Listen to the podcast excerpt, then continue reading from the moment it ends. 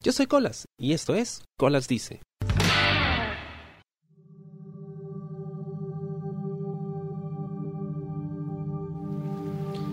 Damas y caballeros, yo soy Colas y esto es Colas Dice y hemos vuelto al lugar donde todo comenzó, donde el Barbón Friki me prestó este que es su cómic favorito y no tenía idea de qué cosa esperar, pero es un balazo en el cerebro y estoy totalmente agradecido, yo te lo dije en algún momento.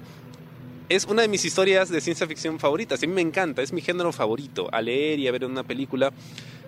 Pero lo más interesante es que esto se hizo hace tanto tiempo y ha estado ahí caleta y nadie sabía que existía, salvo tú, porque no conozco a ninguna otra persona que supiera de esta, de esta es obra de arte, porque en realidad no solo en la composición de las historias y el arte, sino también las tesis que propone sobre lo que sería el futuro de la humanidad y es algo tan ajustado a lo que estamos viendo en este momento.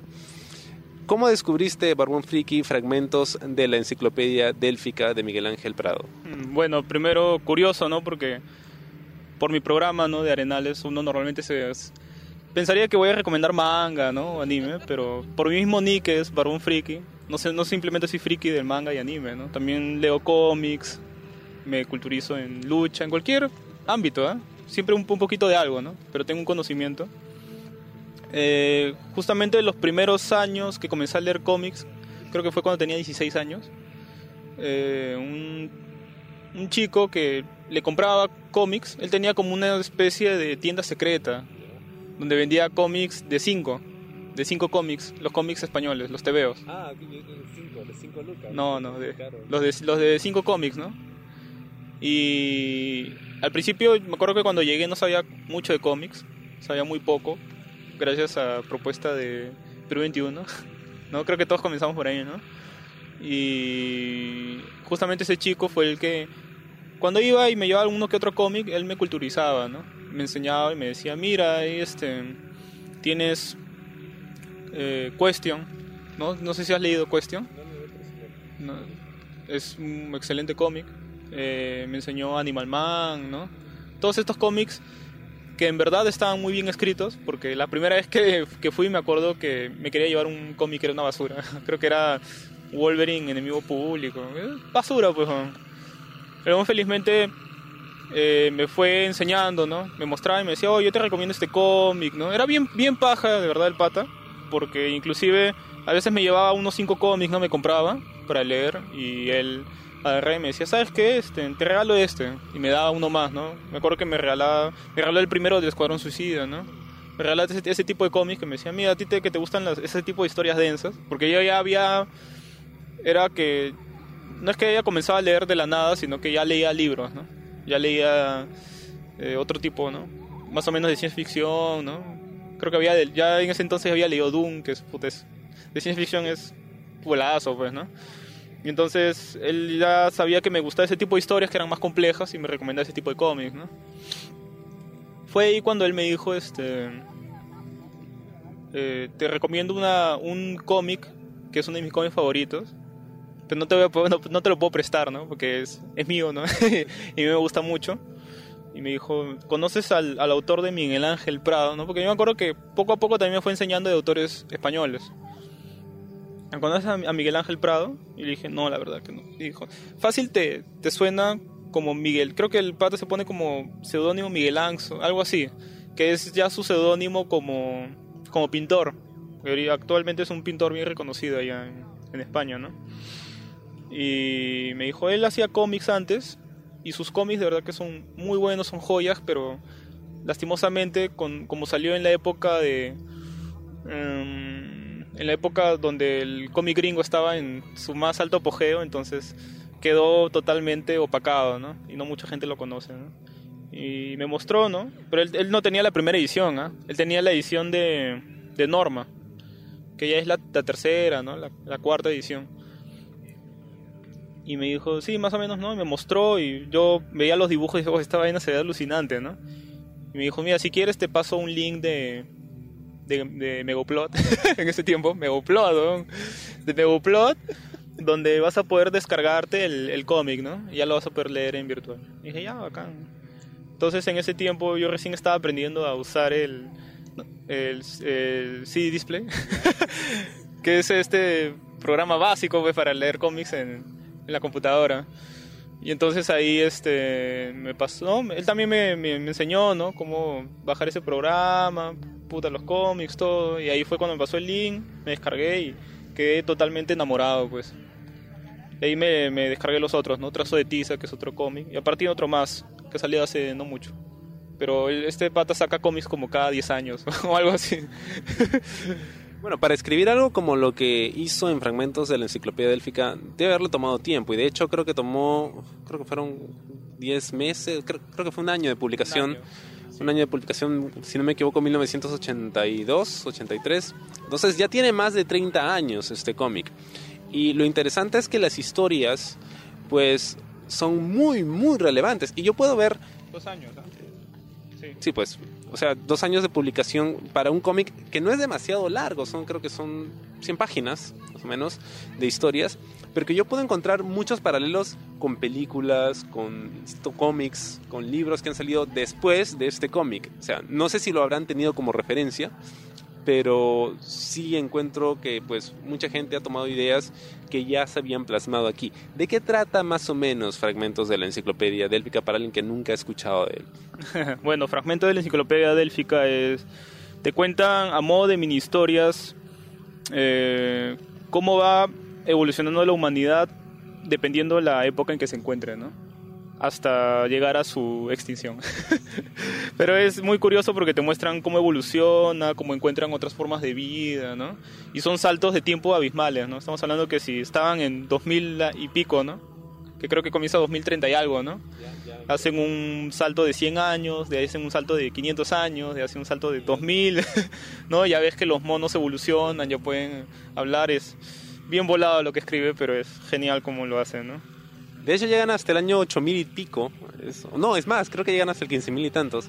10000, creo. Sí, y es muy interesante porque tú no entiendes el título del cómic sino hasta la última historia, ¿no? De dónde venía esto. Yo tampoco, fragmentos de una enciclopedia délfica, o sea, dije, eh, bueno, supongo que es un nombre abstracto que le pones porque, no sé, hasta las últimas viñetas recién entiendes de qué trataba y, y se cierra el círculo y tienes, o sea, sientes como que, sientes que has logrado algo. O sea, es como. En inglés el término es fulfill, no sé cómo decirlo en español, pero sientes que.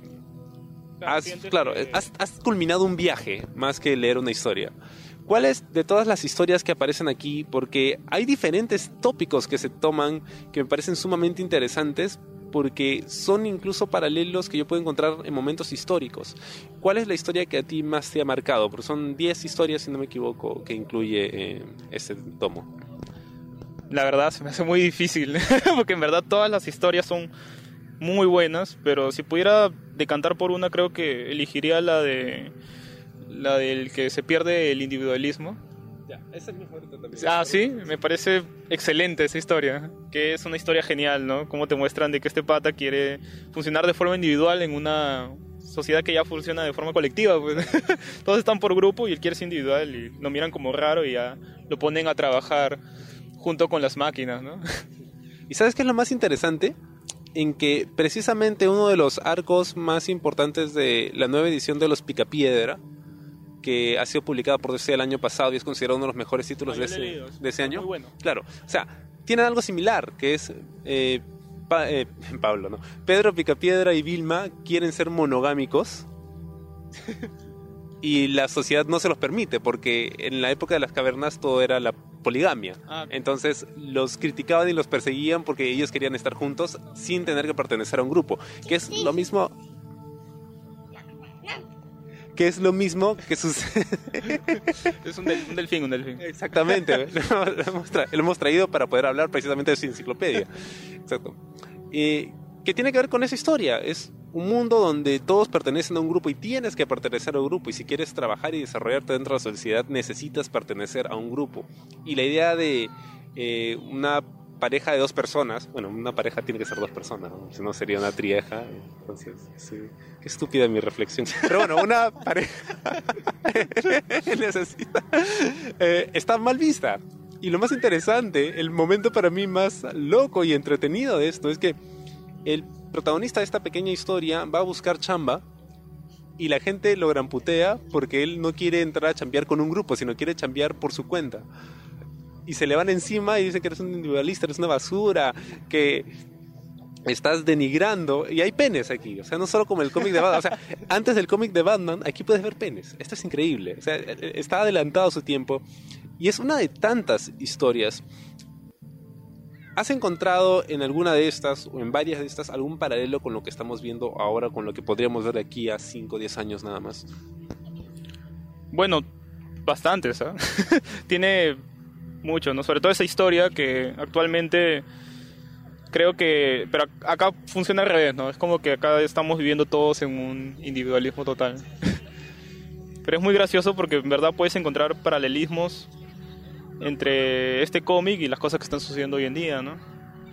Hay otra, otra, otra, la otra historia que a mí me encanta es el final, ¿no? El final justamente, cómo te cierra con, con esa explicación de por qué se llama, ¿no? Fragmento de la enciclopedia élfica. Me acuerdo que la primera vez que lo leí es como que, ¡wow! Así como que, ¡wow! Entonces por eso se llamaba Fragmentos de la enciclopedia élfica. Tiene sentido todo el cómic. Ahora sí. Sí, y es genial, es un descubrimiento que cada uno debería hacerlo, ¿no? Hay una historia que me gusta muchísimo, em, que trata de ese grupo de marcianos, porque supuestamente llega un momento en el que colonizamos Marte, luego vamos mucho más allá, pero en este caso son un grupo de marcianos que em, desean controlar cierta parte del Medio Oriente em, para extraer un mineral pero había un grupo de nómadas que no querían salir. No voy a spoilear, pero eh, yo dije, esta vaina de aquí es la guerra, la guerra de Irak, de Bush invadiendo Irak solo porque sí y provocando un enfrentamiento solo para poder quedarse con lo que sea que tengan ahí. O sea, este pata en 1982, o sea, ya estaba viendo cosas que pasaron no solo 10 años, claro, no solo 10 años después con eh, la guerra del Golfo, sino 20 años después con la guerra de Irak y que sigue sucediendo hasta ahora. Y esta historia que acabas de, mostrar, cuéntame un poquito de qué se trata, porque también es una de las mejores y es una de las más simples también. No sé, lo puedes contar tú. me da ganas de releerlo porque al menos me acuerdo que esa historia era bien bacán, pero me gustaría releerlo para, para recordar, ¿no? Se llama Miserere Nobis en esa historia, bueno, estamos en qué año de la época, man, estamos del año de... Estamos en la época era, este, la... Entre el 3000 y el 7000. Ya, o sea, estamos hablando de muchísimo tiempo después. Han capturado a una eh, militar y este grupo de rebeldes la pone bajo juicio es que, no, puedo contarlo porque, porque sería spoilear. el, plot twist al final es, es brillante, es brillante. Pero lo más interesante es el diálogo, o sea, la reflexión que hacen ambos personajes, tanto la oficialista, la militar oficialista, como el dirigente de los rebeldes. Y cómo ambos definen lo que es la justicia para ellos, y quién da derecho a quién a impartir justicia, a decidir qué cosa es justo y qué cosa no. Pero lo más interesante también es que no solo vemos a los humanos, sino que vemos lo que viene después de los humanos, ¿no? que hasta cierto punto ya lo vemos. Yo me acuerdo que eh, algunas eh, especialistas, algunos especialistas decían que los autistas podrían ser una versión del humano evolucionado, porque ellos tienen sensibilidades y capacidades que un humano normal no tiene.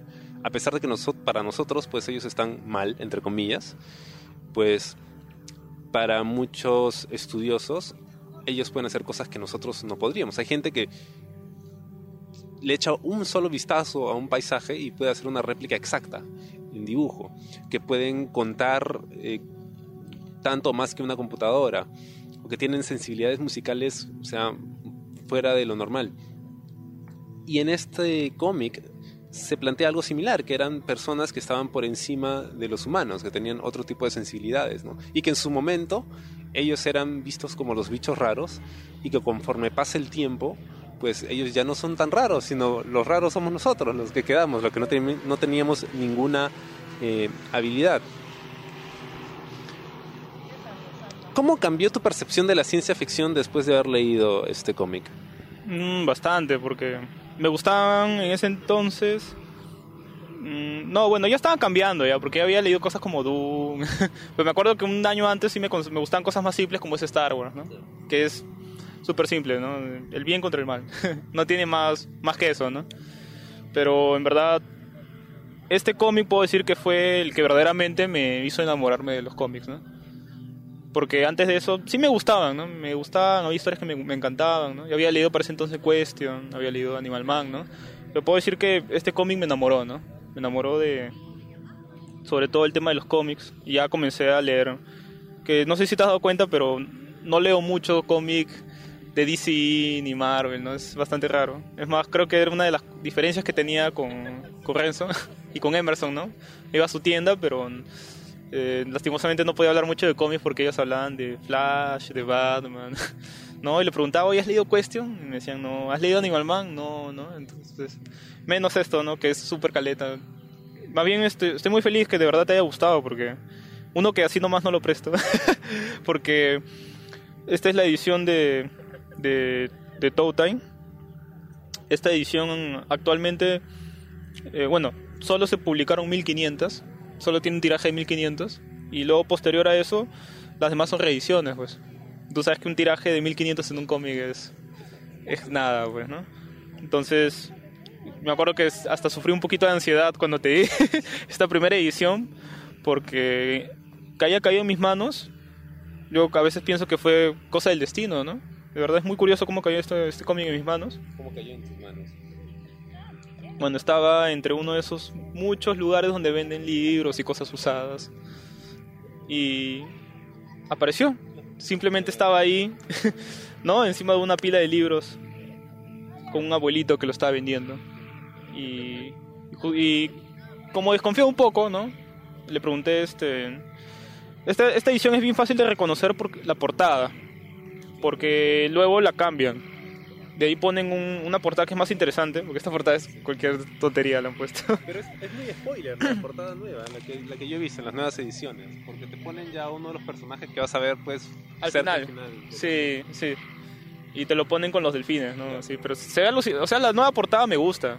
Me parece pero, piolaza, pero ¿no? siento que o sea, uno de los atractivos de esto es que tú ves la portada y no tiene absolutamente nada que ver con lo que vas a ver después. O sea, es, es como que, es más, parece la portada de una precuela de lo que vas a ver en la historia, pero precisamente eso es lo interesante, porque como yo vi la portada y dije, ok, no tengo idea de qué cosa es, cuando me meto a leer las historias es algo completamente diferente y ahí está el gusto, ¿no? Que es una sorpresa completa.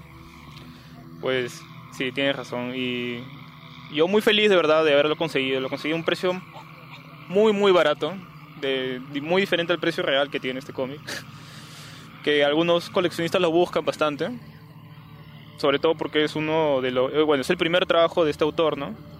Que tiene ya cuatro cómics que los cuatro son excelentes, muy buenos. Ojalá pueda hacerme con las primeras ediciones de, de cada uno de ese autor, porque en verdad sí es un autor que me encanta cómo hace sus historias, ¿no? Antes de comenzar te comentaba que yo veía bien este cómic siendo llevado a la pantalla chica. Bueno, en realidad Netflix, porque en la pantalla chica ya nadie la ve.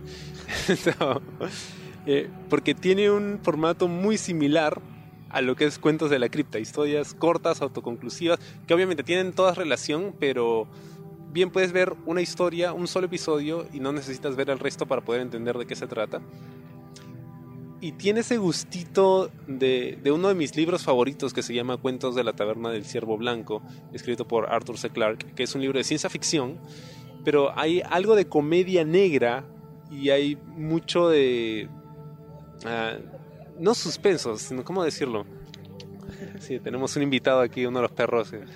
Y... Um, o sea, siento que si hicieran una serie de esto, sería genial. Y siento que, que bien podría funcionar eh, como funcionó en su momento, ¿no? Cuentos de la cripta. Sí, es muy probable. Pero qué pena porque en verdad es, es una joya bastante olvidada, ¿no? A pesar de haber tenido tres ediciones, ha tenido este, este cómic. ah, ya está grabando, felizmente. No, está lleno de baba de perro. Ah, perfecto. y la verdad es una pena, ¿no? Que no, no conozcan mucho este material. Inclusive me recuerdo que, que le he recomendado, le recomendé este cómic, ¿no? A, a, mis compañeros de Arenales que tenían una tienda de cómics. y y no, no les interesó para nada leerlo, ¿no? Es como que no, si no es DC, no es Marvel, no, no me interesa. Si no es Image Comic, no es, no es independiente. no, si es español no debe ser bueno, ¿no? Y una pena, ¿no? Porque en verdad se, se están perdiendo de una gran historia. Es verdaderamente una gran historia que probablemente puedan encontrar en internet. Obviamente es más chévere tenerla en, en la mano, ¿no? Y poder leerla eh, mucho más si es una primera edición, ¿no? obvio, obvio, que sí. Lo trata con mucho más cariño, ¿no? Eh, hay ediciones que se pueden encontrar. Yo he estado buscando una en tapa dura, aún no la he encontrado porque me gustaría tenerlo en un formato de colección. Pero es una historia verdaderamente interesante que pueden encontrar en internet. Y hay eh, ediciones, Norma creo ha sacado no hace mucho, creo que la octava edición, no sé. ¿Ah, sí? ¿Ha sacado otra edición? Sí, tienen, tienen el cómic en stock. Me voy a hacer con una, creo, para, para prestar esa. Porque ¿qué sería que presto la primera edición y desaparece? Eso parece mi primera edición. Debería haberla vendido en eBay, ¿no? sí. ¿Cuánto habría sacado? Bueno, Fragmentos de la Enciclopedia Delphica es una historia realmente buena. Eh, uno de mis cómics favoritos hasta el momento. Y lo más chévere es que fue una sorpresa total. No tenía idea que existía, no tenía ninguna expectativa sobre ella, porque como dije, la portada engaña. Pero le di la oportunidad porque el Barbón me la recomendó y efectivamente es, es una gran, gran recomendación. ¿Sabes que sería genial que algún día llegue Miguel Ángel Prado acá, como invitado a algún, algún evento? Porque no creo que cobre mucho. sí, no creo que cobre mucho para venir, ¿no? Y, y hasta hace poco yo vi unos videos, creo que el año pasado o el antepasado, que había ido a algunas conferencias de, de Madrid, ¿no? Sobre cómics. Y se ve como el pata prácticamente su, su mano es una impresora. Él te dibuja uno de estos personajes tan detallados, lo hace en cuestión de un minuto.